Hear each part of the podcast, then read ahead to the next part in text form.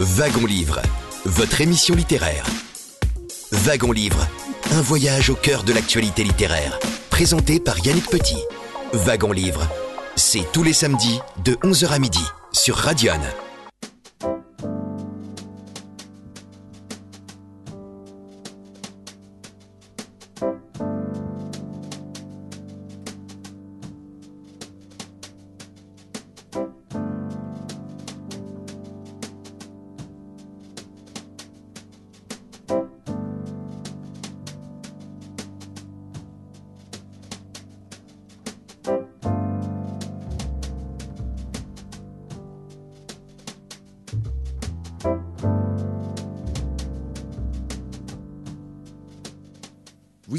Il est 11h passé de quelques secondes. Un très grand bonjour à toutes et à tous et bienvenue dans votre émission littéraire.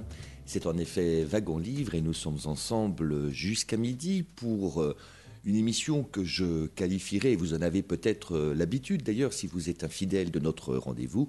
Il s'agit d'un radio-archive, c'est-à-dire que nous sélectionnons des extraits d'entretiens déjà diffusés dans Wagon Livre et que nous sélectionnons dans notre riche sonothèque. Alors, au programme, ce samedi 11 mars 2023, nous réentendrons Pierre-Jean Cardona qui signait il y a quelques années un récit, un témoignage intitulé 38 rue de Constantine. Pierre-Jean Cardona était adolescent en 1961. Il habitait avec ses parents en Algérie, alors euh, département euh, français. Et l'auteur retrace euh, dans ce témoignage quelques épisodes familiaux dans la banlieue d'Alger, dans une famille de gauche, revenant ainsi sur le fait que des centaines de milliers de personnes ont dû quitter subitement l'Algérie. Ça a été pour chacun bien sûr une histoire personnelle, mais pour tous, ce fut un déchirement. Nous réentendrons un extrait de cette émission diffusée en janvier 2018. Il sera aussi question d'histoire à travers le parcours exceptionnel de Pierre Fiot, qui est né à Dijon, qui d'ailleurs fêtera cette année ses 100 ans.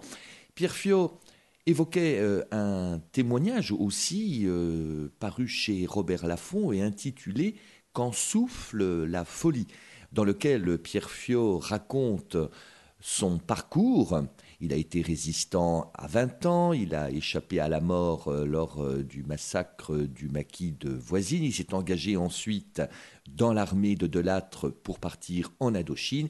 Pierre Fiot s'est également installé plus tard en Algérie au moment où ce pays était au bord de l'implosion. Et nous allons ouvrir euh, ce wagon-livre avec un extrait d'une émission diffusée le 18 mars 2015 sur l'antenne de Radion. Je recevais alors Alain Weinstein. Alain Weinstein, qui est écrivain, poète. Euh, il expliquait d'ailleurs qu'il n'avait pas pu être peintre et il est devenu romancier et puis homme de radio, producteur euh, d'émissions restées célèbres sur l'antenne de France Culture, Nuit magnétique et Du jour au lendemain. Alain Weinstein évoque la poésie. Vous savez d'ailleurs que euh, le printemps euh, des poètes euh, débute aujourd'hui. Voici ce qu'Alain Weinstein écrit à propos de la poésie. La poésie, c'est la capacité de faire réentendre la parole qui est dans les mots. Il faut rendre les mots vivants. Il faut prendre des mots dans notre langue morte auxquels on tente de restituer la vie. Alain Weinstein, euh, d'ailleurs, euh, expliquait dans son entretien euh, l'engouement qu'il avait pour des tweets poétiques. Et voici notamment l'un d'entre eux que j'apprécie particulièrement. Quand j'écris, je tente de m'extraire d'une voiture accidentée. On découvre euh, l'extrait de cette euh, émission Wagon Livre de mars 2015 juste après une première euh, virgule musicale. Je vous rappelle que c'est Wagon Livre, votre émission littéraire, et nous sommes ensemble jusqu'à midi sur Radion.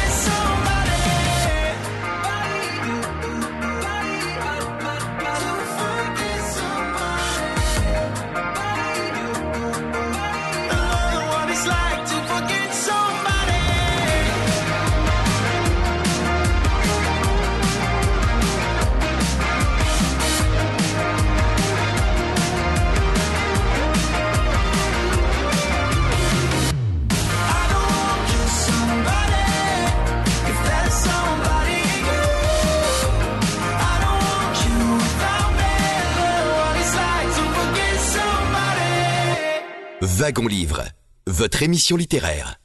Ouvrons ce radio archive avec euh, Alain Weinstein, un extrait d'un wagon livre euh, diffusé une première fois sur l'antenne de Radion le 18 mars 2015. Alain Weinstein est né à Cannes en 1942, scolarité à Janson de Sailly avec pour camarades Jacques Attali et Philippe Ponce, devenus correspondants du Monde à Tokyo doctorat de sciences politiques avec un travail sur la critique nietzschéenne du socialisme, Alain Weinstein explique parce qu'il n'a pas pu être peintre, comment il est devenu romancier, poète, puis homme de radio, producteur des Nuits magnétiques, puis de Du jour au lendemain, apparu sur France Culture en 1985 et supprimé d'ailleurs en juillet 2014. Alain Weinstein ne peut s'enorgueillir de 8000 interviews pour la seule émission Du jour au lendemain. Il revient euh, sur la première période de sa création poétique de 1967 à 1989 que l'on retrouve dans le recueil L'introduction de l'appel paru aux éditions du Seuil. Alain Weinstein évoque dans l'extrait que vous allez euh, entendre son enfance pendant l'occupation. Alain Weinstein. Alors mon enfance, bah, c'était euh, d'abord euh, à Cannes, dans le Midi de la France puis assez rapidement à Paris. L'enfance plutôt, euh, plutôt solitaire. bien que dans une famille où nous étions euh, quatre enfants, mais euh, chacun avec sa personnalité propre, sans que des liens particuliers se créent.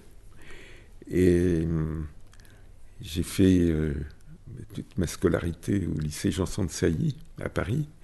J'ai connu euh, euh, un tas de gens euh, qui sont devenus célèbres parce que c'était un, lycée très chic, hein, de, la, bonne bourgeoisie parisienne. Moi, j'étais en classe avec Jacques Attali, par exemple, vous voyez. Philippe Ponce, qui est devenu le, correspondant du Monde à Pékin, ah, pardon, à Tokyo, et qui a été mon, grand ami d'enfance. Bon, voilà. Ensuite, j'ai fait euh, des études de droit.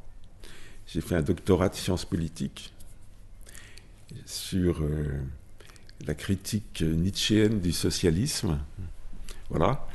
Et c'est vraiment euh, tout à fait par hasard que je me suis trouvé homme de radio, comme on dit, et même écrivain. Je suis devenu écrivain euh, parce que je n'ai pas pu être peintre.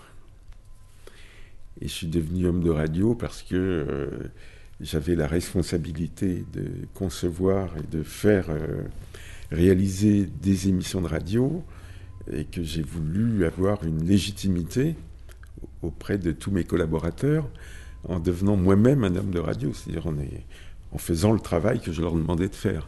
Voyez euh, mais il s'en est fallu de peu que je fasse tout autre chose. J'aurais pu faire tout autre chose. Je voudrais revenir sur ce que vous écrivez dans la préface. Euh, vos, poèmes sont rassemblés aux éditions du Seuil, l'introduction de l'appel. Ce sont des poèmes qui s'étalent, qui vont de 67 à 1989. Oui, 89. Et dans la préface. L'année, une année célèbre puisque c'est l'année aussi de, la destruction du mur de Berlin et, aussi de l'ouverture d'un autre monde que celui qu'on avait connu avant. Et, et, pour moi, c'est l'ouverture aussi, à partir de 89, d'une autre période dans, dans l'écriture. Dans, la préface à ce recueil de poèmes, qui sont rassemblés donc sous le titre L'introduction de l'appel, vous écrivez, Anna Weinstein, Je suis né dans la peur, au bord de la mer. Donc au bord de la mer, on le sait, vous êtes né à Cannes, et cette peur vous a suivi tout au long de votre vie, à ce que j'ai compris. Elle a même quelque part dopé, si vous me permettez, votre écriture poétique notamment. Oui, enfin, ou, là, elle l'a entravé aussi, je ne sais pas. Parce que. Alors c'est quoi cette peur? La peur, c'est euh, l'inquiétude du, lendemain. C'est euh, vivre en se demandant euh, si la vie sera encore possible le lendemain. C'est la peur, c'est avoir un avenir incertain.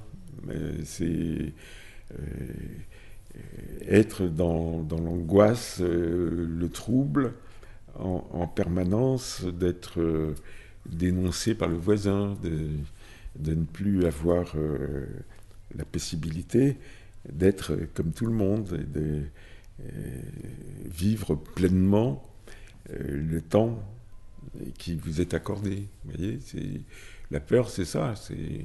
Or euh, la peur, c'est pas seulement la mienne, c'est celle dont j'ai hérité, c'est celle de euh, c'est celle de ma génération encore d'enfants nés dans un climat d'incertitude absolue euh, pour, ce qui est, pour ce qui était des juifs, justement, euh, j'ai hérité de, la peur du peuple juif, vous voyez, dans son ensemble, euh, pendant cette période.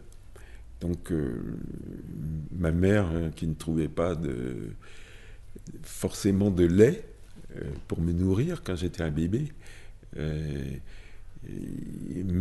m'a nourri avec son angoisse. Et son angoisse, je l'ai dans le sang. Elle, est encore là, elle ne m'a pas quitté. Alors, il y a cette peur que vous dites héritée, effectivement, du, peuple juif. Il y a aussi devant moi un Anna Weinstein qui est obsédé par la, peur de la mort, comme on peut toutes et tous l'avoir ben dès les premiers temps où j'étais capable de réfléchir à ce que c'était que la vie, euh, j'ai considéré la, mort comme euh, le détail qui tue, si vous voulez. Euh, j'ai trouvé que ça faisait quand même une, ombre pas possible au tableau de, l'existence.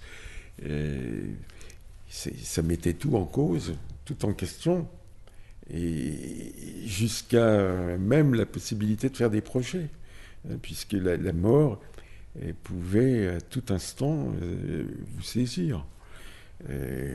pas seulement à cause de la guerre. J'ai vu euh, autour de moi beaucoup de gens, euh, et même de très jeunes gens, mourir tout simplement parce que du jour au lendemain, la maladie s'était abattue sur eux. Hein, sans qu'ils puissent faire quoi que ce soit. J'ai eu par exemple à un moment euh, une jeune peintre dont je me suis occupé, parce que je ne sais pas si vous savez que j'ai eu aussi dans une vie très chargée d'aventures, euh, une existence de galeriste. J'ai eu une galerie à Paris où j'exposais euh, des artistes contemporains et, parmi eux une très jeune artiste que j'avais repérée à l'école des beaux-arts à Paris, qui s'appelait Éléonore de la Taste. Je suis obligé d'employer le passé parce que euh, à, 30 ans, elle est morte euh, d'une leucémie, alors qu'elle était en pleine activité euh, rayonnante d'intensité. Et elle, a été complètement abattue par, la maladie. Voilà. Alors peut-être qu'on peut vivre sans regarder tout ça, sans faire attention à tout ça. Moi, j'en suis incapable. Je vois tout ça, je suis attentif à tout ça, et je ne peux pas faire abstraction de la présence de la mort euh, euh, tout au long de, de la vie. La voix d'Alain Weinstein, extrait d'un numéro de Wagon Livre diffusé sur euh, l'antenne de Radion le 18 mars 2015. Je rappelle d'ailleurs que vous pouvez retrouver ces interviews dans leur euh, intégralité en vous rendant sur le site d'archives de l'émission www.yannickpetit.fr. Nous marquons un nouvel intermède musical et ensuite nous réentendrons un extrait d'un wagon livre diffusé en avril 2014. Je recevais alors euh, Pierre Fiot pour son récit paru chez Robert Laffont intitulé Quand souffle la folie. Nous sommes ensemble jusqu'à midi, c'est wagon livre. Dis-moi où les gens me demandent ce que tu deviens. Ça fait des mois que j'en sais rien. Dis-moi ce qu'on fait. Moi je leur dis que tu vas bien. Ça en a l'air vu de loin. J'ai gardé toutes les photos qu'on avait. Quand je les revois, elles me font même plus d'effet. Je me demande si tu te surprends à les regarder de temps en temps. Et on avait plein de j'aime sur nos photos. T'en as quand même. Maintenant que tu les fais solo, je vois des mecs dans tes stories. Je me demande si c'est que des amis. Dis-moi où t'es. Les gens me demandent ce que tu deviens. Ça fait des mois que j'en sais rien. Dis-moi ce qu'on fait. Moi je leur dis que tu vas bien. Ça en a l'air vu de loin. Hier je rangeais, j'ai retrouvé des fringues à toi. Rien n'a changé, ton odeur est toujours là. J'avais galéré déjà pour plus la voir sur mes draps. Je t'ai appelé, voir si t'en voulais ou pas. J'ai bugué quand j'ai entendu ta voix qui disait t'étais pas là et qu'il fallait rappeler plus tard. Moi, où Les gens me demandent ce que tu deviens. Ça fait des mois que j'en sais rien. Dis-moi ce qu'on fait. Moi je leur dis que tu vas bien. Ça en a l'air vu de loin. Dis-moi.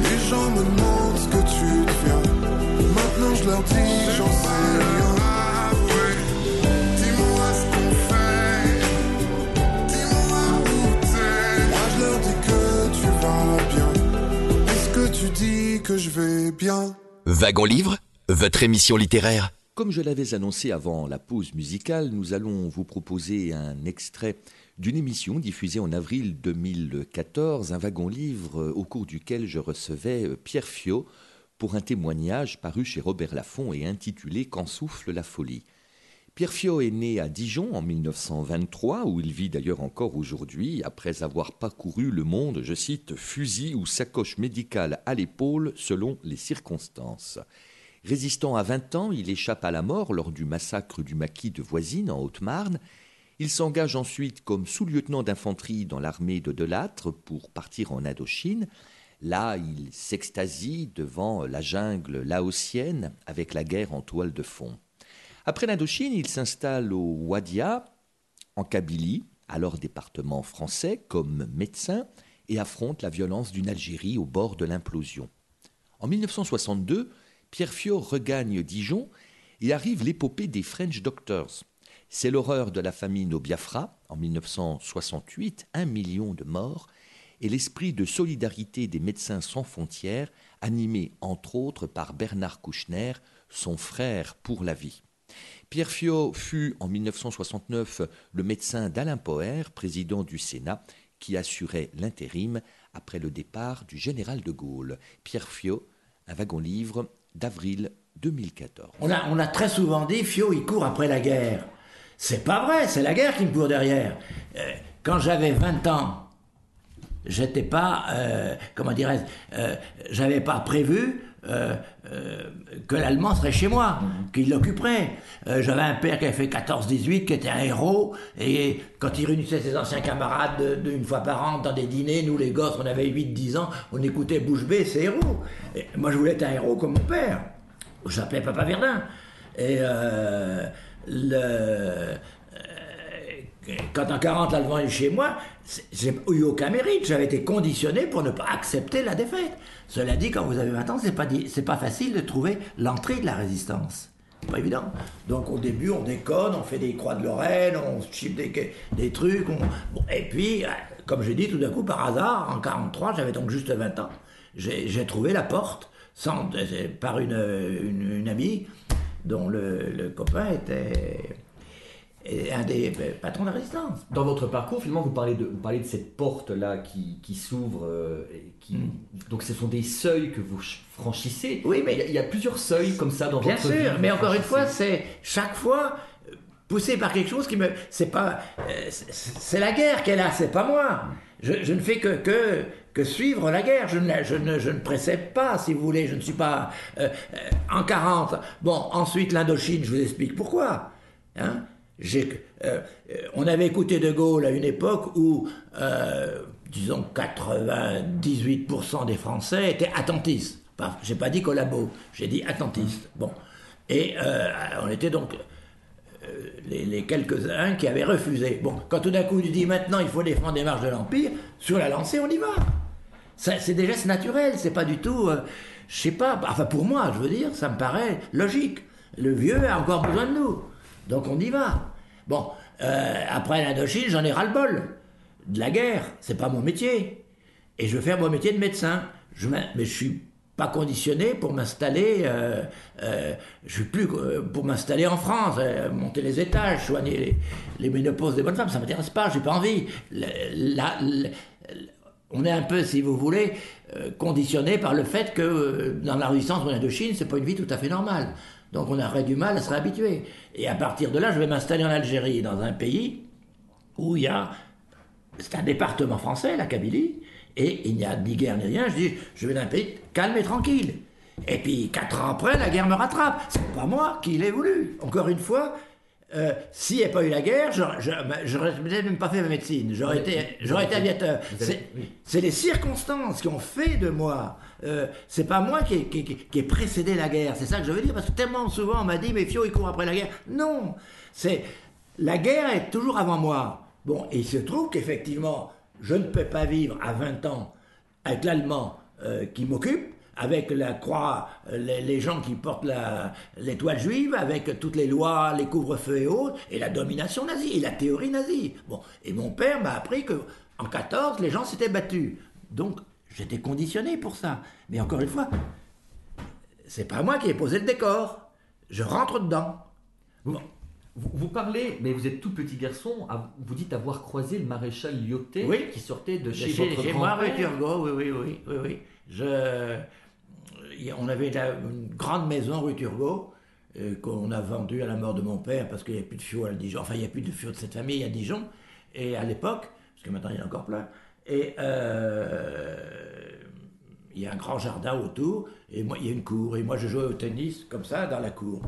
Et puis on sonne et je vois un, vieux, un vieux monsieur qui tenait très droit. Il avait un part de du mastic, des cheveux en brosse tout blanc visage assez bronzé, qui rentre et moi, bonjour mon petit, est-ce que monsieur Fio est là? Alors il y avait deux, il y avait mon père qui était avocat et mon grand-père qui était le Fio, assez connu à Dijon, archéologue, euh, écrivain.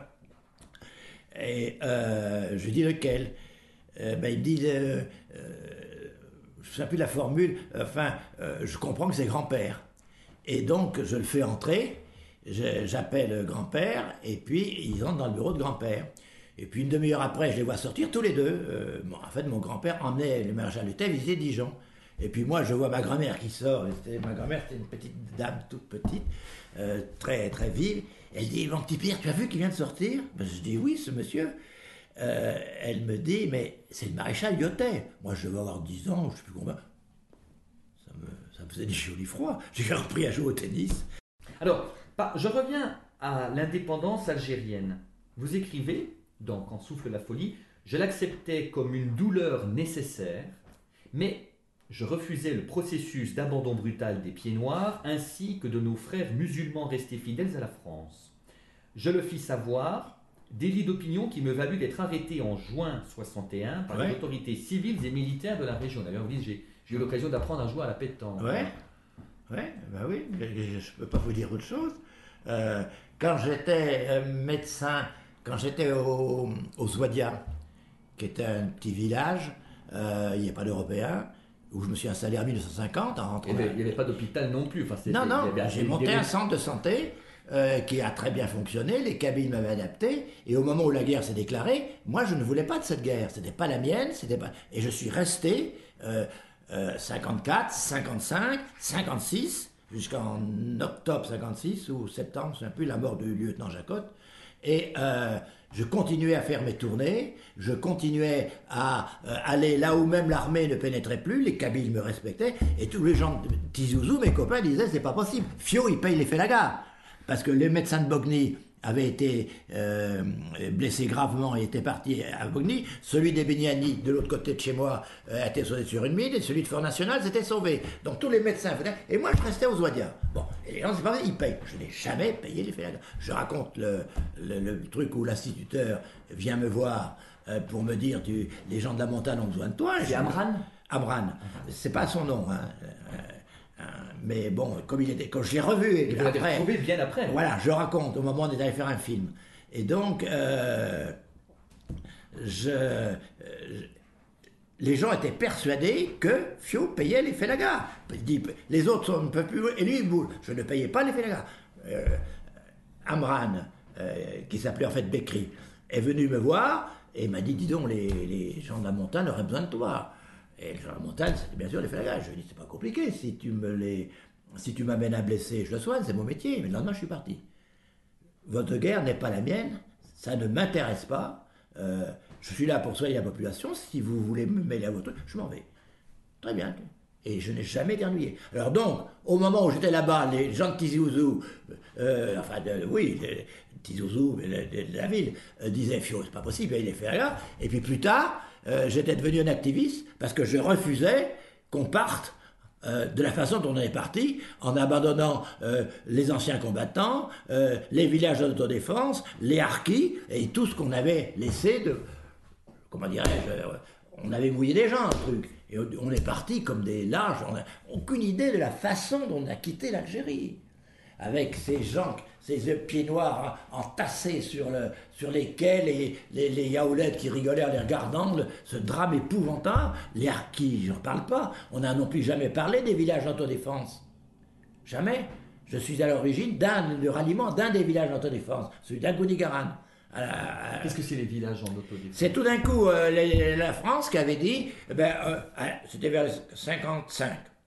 Euh, mais il y a des poignées, les Félagas à l'époque n'étaient pas encore très armés, venaient la nuit et imposaient leur loi la nuit, vous voyez, euh, dans les villages. Et on s'est dit, mais on leur a dit, mais au village, vous ne laissez pas faire par cette bande de, de- voyous, de brigands. On va vous donner des armes et vous allez vous défendre dans vos villages. Et il y a eu en Kabylie un certain nombre de villages qui continuent de défendre, dont on n'a jamais parlé. Bon, qui avaient leurs armes, qui se défendaient.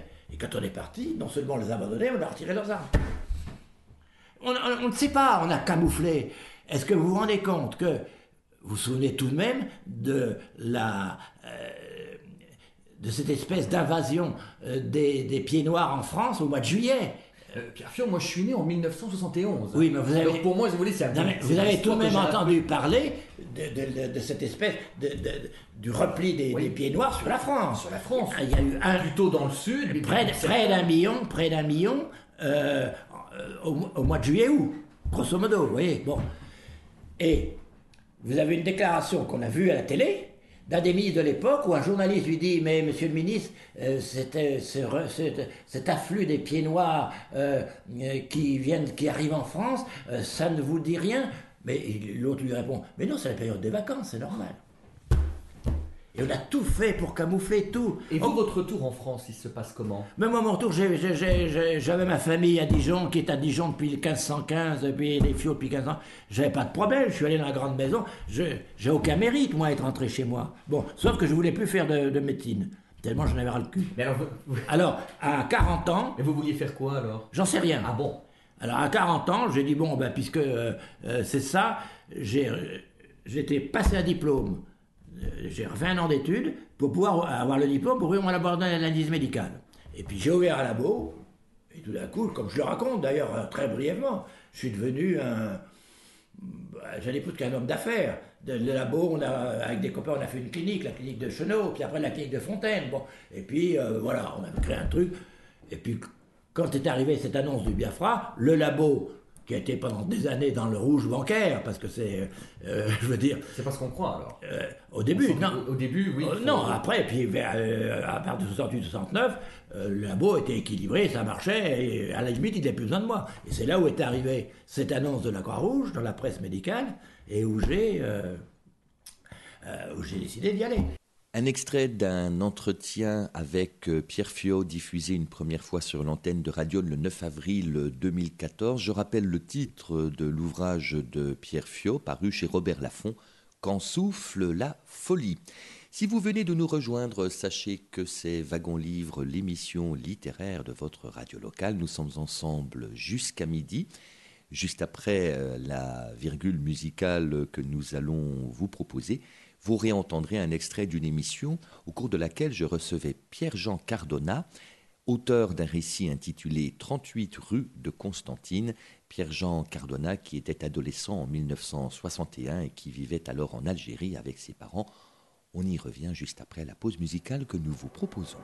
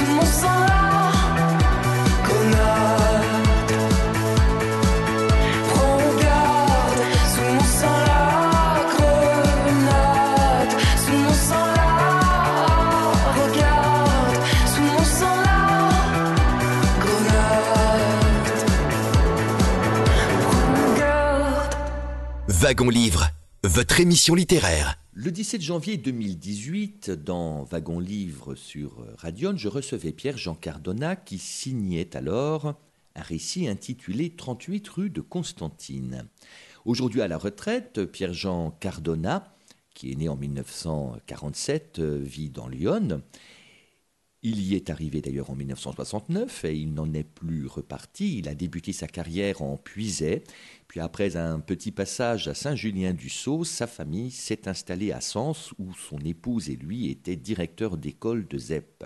Durant les dernières années d'activité, il cumula un poste de direction avec celui de chargé de mission en pédagogie des sciences auprès de l'inspecteur d'académie. Il réside aujourd'hui à Saint-Clément, non loin de Sens, et il revient dans 38 rues de Constantine sur ces centaines de milliers de personnes qui ont dû quitter subitement l'Algérie. Pour chacun, ce fut une histoire personnelle, mais pour tous, ce fut un déchirement. Pierre-Jean Cardona sait très bien de quoi il parle, puisque en 1961, il a 14 ans, et il retrace quelques épisodes familiaux dans la banlieue d'Alger, dans une famille de gauche. Pierre-Jean Cardona. C'est bizarre, vous employez le mot retourner. On parlait d'ailleurs de retour. Et dans, toutes les familles, on parle de retour. Alors que pour la majorité des, des, de, de, des personnes d'origine européenne, c'est comme ça que je vais, je vais les appeler, ils n'avaient jamais mis les pieds en France. C'était, c'était pas un retour, c'était une arrivée en pays euh, étranger. Euh, mais bon, on, on, dit le retour, c'est passé dans le langage, effectivement. Et vous vous rappelez, vous, le départ de cette Algérie en 61 Vous aviez donc euh, 14 ans Je, Oui, j'avais un peu plus de 14 ans. Ben, le, le, départ, pour moi, s'est effectué. Euh, il a été un petit peu difficile, mais il a été difficile après coup.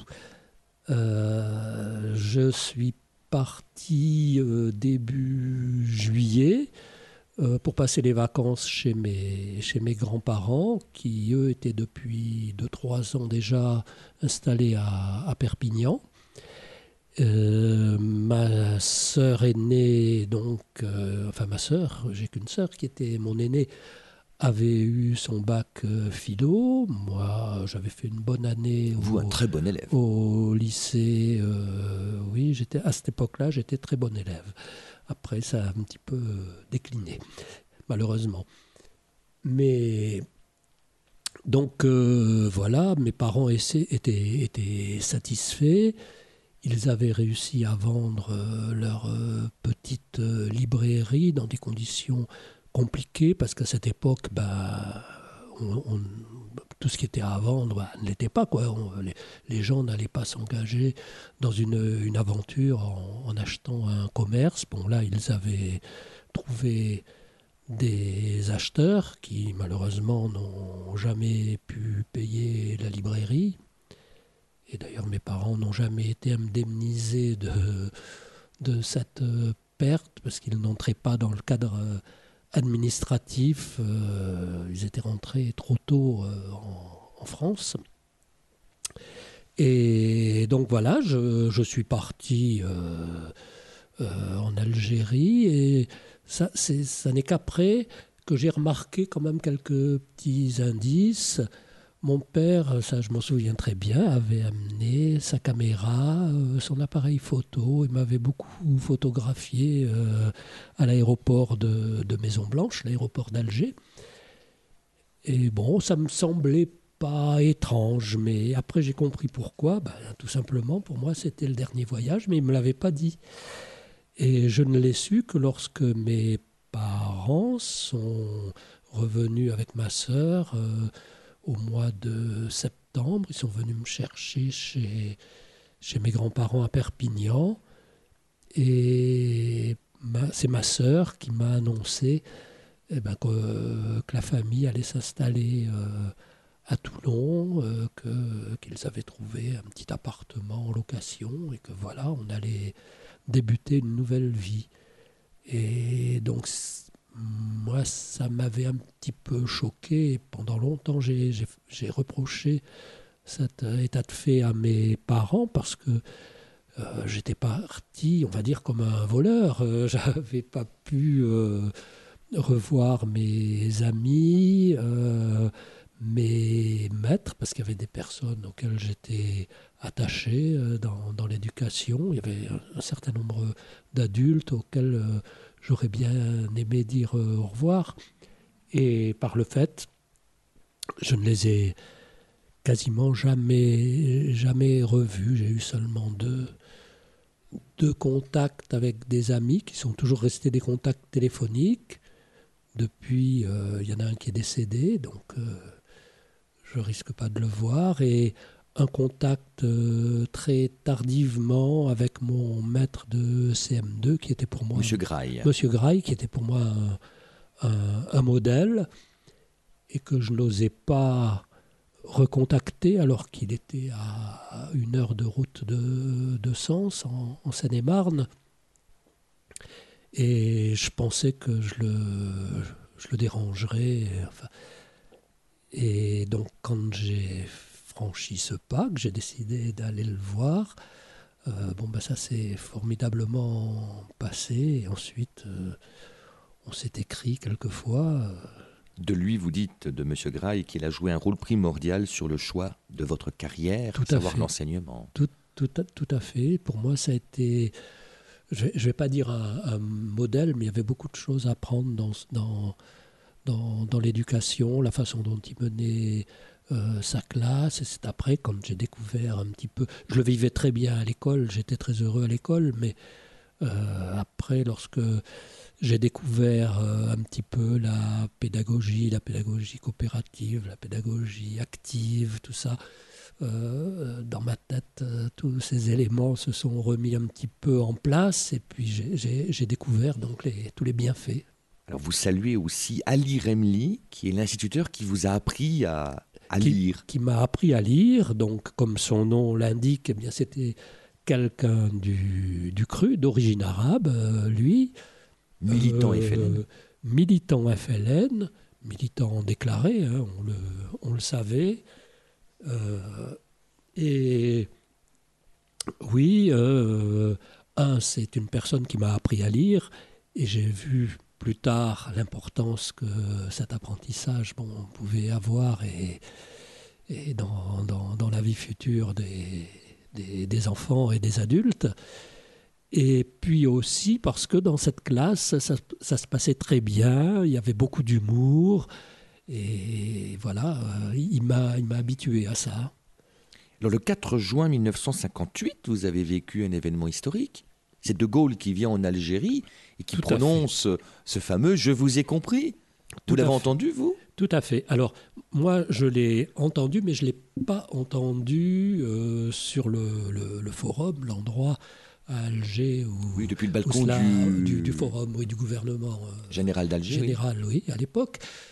Mais oui, je l'ai entendu. En revanche, mais mon père, qui était aussi un, opposant à De Gaulle, puisque De Gaulle, euh, à cette époque-là, parlait d'Algérie française, était allé avec un, un ami, un autre ami, euh, enseignant, non pas pour, euh, pour écouter la bonne parole, mais pour voir un petit peu ce qui allait se passer. Et voilà, je peux peut-être vous raconter une petite anecdote à ce sujet-là. Mon père avait un, un- un garage dans cette fameuse cour où on faisait les, les fêtes et les, les, mariages de la famille euh, Zerouki qui habitait là. Et dans ce garage, c'était un, un garage à l'ancienne, il louait ce garage, il y avait quantité de boîtes avec euh, toutes sortes de choses euh, à l'intérieur. Et il avait emporté une grosse boîte avec son ami Robert Bagur. Ils étaient partis dans la 203 de Monsieur Bagur et lui avait pris une grosse boîte avec des pointes qu'il avait semée euh, par-dessus bord, on va dire, par la fenêtre, sur la route. C'était une, espèce de grande route qui, suivait le bord de mer pour arriver en centre-ville à Alger. Évidemment, bon, il y avait une foule énorme qui, se dirigeait vers cet endroit pour euh, la venue de De Gaulle. Et donc il se met, euh, tel le petit poussé, les, clous derrière lui pour que les gens crèvent et ne puissent pas arriver vers, euh, vers euh, ce, lieu de rendez-vous qui était le forum, le gouvernement général d'Alger. Dans votre récit, dont je rappelle le titre, hein, 38 rue de Constantine, il est question à un moment, c'est un passage euh, que j'ai beaucoup aimé, il est question d'une perquisition de la DST au, au domicile de vos parents. Oui. Et vous étiez là, vous, petit garçon, enfin petit garçon de Je- 14 ans, 13-14 ans. Euh, oui, j'étais là et bien là. Euh, en fait, cette perquisition, donc euh, mon père était, comme tous les, militants de gauche ou tous les militants favorables à, l'indépendance, était fiché. Et donc, euh, un beau jour, euh, euh, vers les 6 heures du matin, on avait donc l'habitude de dormir dans l'arrière-boutique de cette librairie. C'était un tout petit appartement. Il y avait la chambre de mes parents et puis une chambre pour ma sœur et, et moi. Et on a été tous les quatre euh, réveillés par un grand bruit. C'était le, rideau de fer de la. On avait un grand rideau de fer qui, fermait la, boutique et qui la protégeait en- en même temps. Et mon père euh, était allé ouvrir donc euh, euh, le rideau de fer et s'était retrouvé nez à nez avec deux policiers qu'il y avait euh, présenté un ordre de perquisition qu'il n'a même pas eu le temps de lire dans le détail, puisque après coup, il nous a dit que- qu'il ne savait pas en fait hein, ce qu'il y avait sur cette euh, feuille, cette fiche de, perquisition il fallait quand même conserver un côté légal. Il n'y avait plus beaucoup de légalité en fait dans, le pays. Donc ces deux personnes euh, lui ont signifié que, qu'on allait subir une perquisition. Donc euh, il nous a réveillés, ils lui ont dit qu'il devait rester euh, à côté d'eux. Et ils ont donc perquisitionné d'abord le, magasin. Je ne sais pas, peut-être pour voir s'il y avait des livres subversifs qui étaient vendus. Bon, ce n'était pas, pas le cas du tout. Et donc, euh, avec ma maman et ma sœur, euh, on attendait dans, l'arrière-boutique, dans la petite cuisine. Ma maman allait voir de temps en temps euh, si mon père avait besoin de quelque chose. Et je me suis souvenu, à ce moment-là, que mon père avait un revolver qui était qu'il avait hérité de mes grands-parents maternels lorsqu'ils étaient partis à Perpignan. Mon grand-père avait ça parce qu'il habitait en campagne et il pensait qu'il pourrait un jour se défendre s'il était attaqué. euh, comment, pourquoi Bon, c'était son, son idée. Il avait gardé ce, pistolet et il l'avait remis à, mon père. Or, mon père ne, ne- souhaitait absolument pas posséder une arme et le maniement des armes ne le concernait pas du tout, mais vraiment pas du tout. Et donc, il avait posé ce, ce pistolet euh, sur un meuble de, cuisine.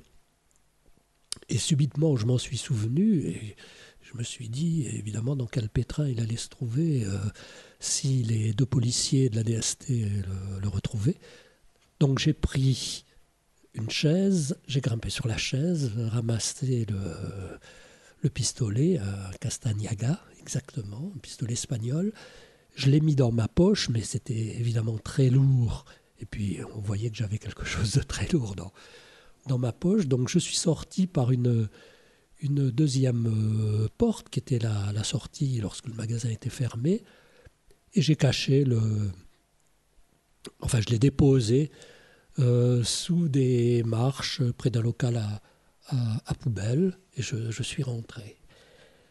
Euh, bon, les, deux policiers ne se sont aperçus de rien. J'en ai informé ma maman qui m'a dit qu'elle avait oublié l'existence du pistolet. Et puis voilà, euh, les,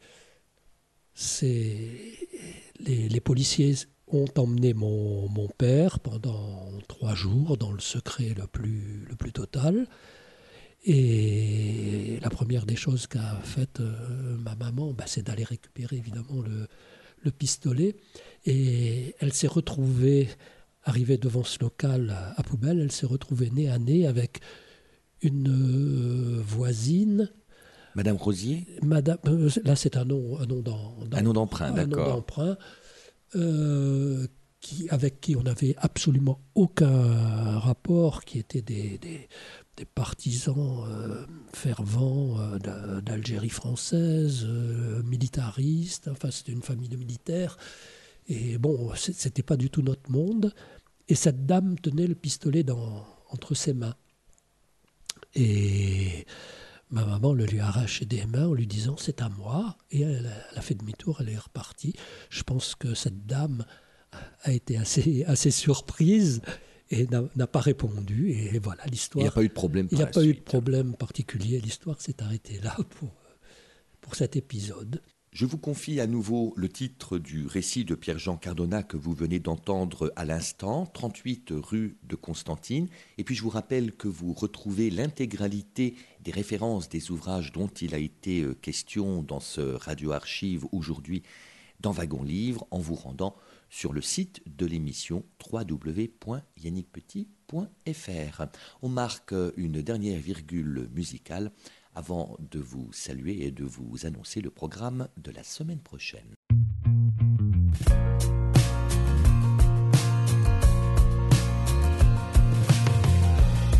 Mal au ventre, mal aux os, comme un animal aux os. Mal aux hanches, mal aux branches, comme un arbre qui se penche.